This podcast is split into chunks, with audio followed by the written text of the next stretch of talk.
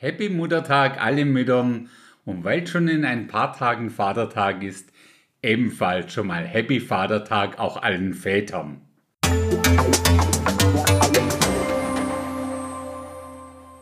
Wenn du denkst, Mutter- und Vatertag und Epigenetik, das ist ja auch mal wieder so eine Kombination, dann hast du da natürlich vollkommen recht. Doch meiner Meinung nach ist das sogar eine Megakombination, vor allem vor dem Hintergrund unserer biblischen Weltanschauung. Diese beiden Begriffe Mutter-Vatertag sind ja eh klar. Aber was ist Epigenetik nochmal genau? Gerne gebe ich diese Frage erstmal an die Wissenschaft weiter. Denn die beantwortet die Frage so. Epigenetik ist eine neue Disziplin innerhalb der Genetik. Sie erforscht jene Eigenschaften von Genen, die nicht durch die DNA selbst, sondern durch deren Ablesebereitschaft in Erscheinung treten. Neben den Genen selbst bestimmt auch der epigenetische Code über unser Schicksal. Er kann bewirken, dass bei einem Menschen eine Erbkrankheit ausbricht, während sein genetischer identischer Zwilling verschont bleibt. Manche epigenetischen Markierungen ändern sich im Tag-Nacht-Rhythmus, andere bleiben dauerhaft bestehen. Wieder andere werden über die Keimzellen an nachfolgende Generationen vererbt.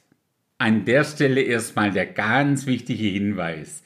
Ich bin kein Wissenschaftler und schaue als totaler Laie auf dieses Epigenetik-Thema. Aber es fasziniert mich doch stärker, als ich zuvor dachte. Also für alle, denen so geht wie mir, nochmals möglichst kurz und einfach zusammengefasst. Die Epigenetik sorgt beim Menschen dafür, welche DNA-Bausteine aktiv sind und welche sich im Schlafmodus befinden. Und ganz wichtig, inzwischen lässt es sich auch wissenschaftlich nachweisen, dass diese Einstellungen über mehrere Generationen vererbbar sind.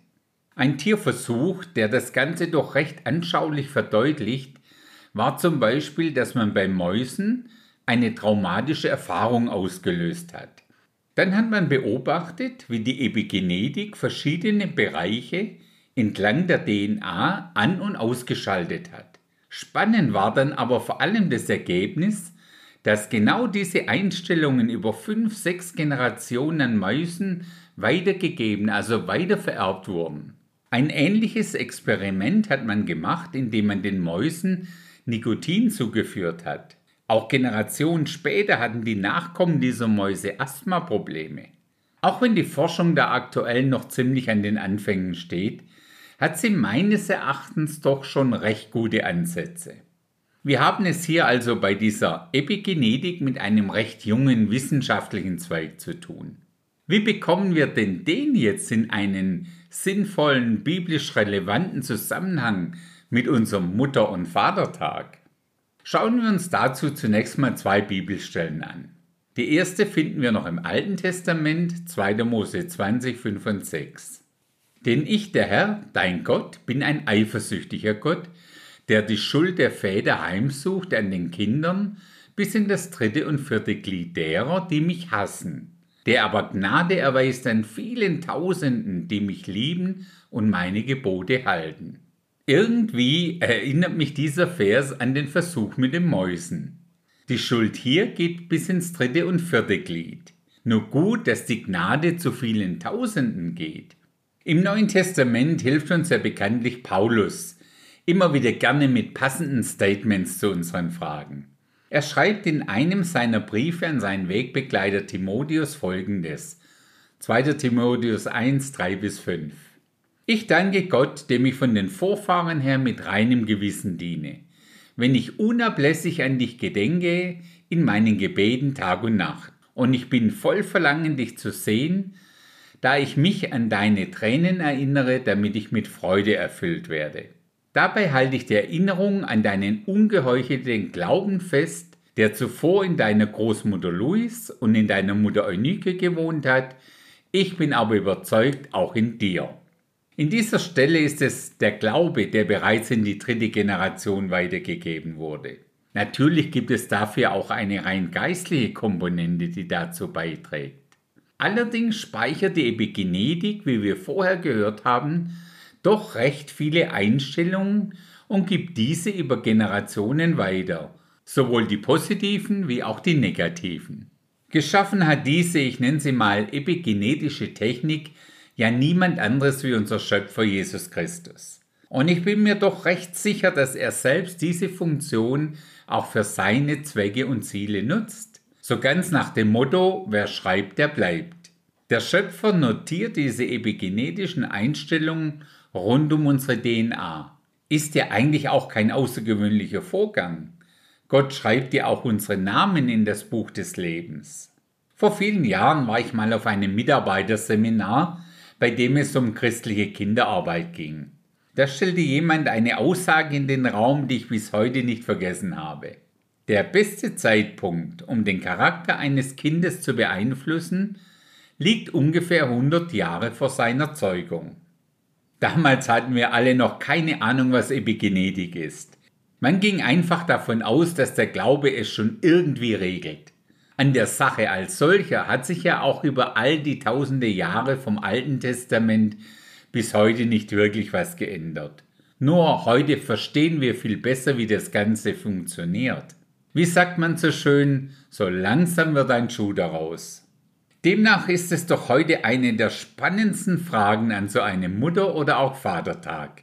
Welche epigenetischen Einstellungen habe ich an mein Kind oder an meine Enkel weitervererbt? Bin ich mir eigentlich bewusst, wie wichtig und einflussreich mein Leben ist?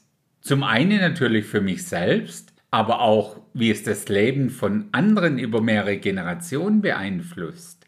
Was wir heute tun, kann noch Menschen lange nach unserem Tod beeinflussen. Und das nicht nur, weil es so in der Bibel steht, nein, die Epigenetik liefert inzwischen ebenfalls den Beweis dafür. Nicht weniger spannend ist natürlich, mit welchen epigenetischen Programmierungen bin denn ich selbst auf dieser Welt unterwegs. Was wurde mir über die Generationen vererbt? Die gute, nein, die beste Nachricht ist ganz unabhängig von dem, was wir vererbt bekommen haben. Wir können zwar die Gene nicht ändern, aber wir können jederzeit entscheiden, wie unsere Gene angesteuert werden. Erkennen wir in dem Zusammenhang, wie wichtig auch Familie ist? Kein Wunder setzt Satan alles daran, diese göttliche Einrichtung zu zerstören. Das ganze Thema Epigenetik hat aus meiner Sicht auch eine enorme Auswirkung auf unseren seelsorgerlichen Dienst an Menschen. Sicher kennst du auch so Aussagen wie ich bin halt so geboren. Ja, das kann durchaus sein. Allerdings sagt uns nicht nur die Bibel, sondern inzwischen auch die Wissenschaft, dass wir durchaus unseren epigenetischen Einfluss auf unsere Gene umprogrammieren können. Vielleicht sollten wir uns noch kurz anschauen, was alles Einfluss nimmt auf diese Epigenetik in unserem Leben. Und eigentlich ist es ganz einfach, denn eigentlich hat irgendwie alles Einfluss. Von deinen und meinen sozialen Kontakten über unsere sportliche Betätigung, unser Gebetsleben, Fasten und Beten, unsere komplette Art, wie wir uns ernähren, alle Sorten von Medikamenten und natürlich auch Drogen.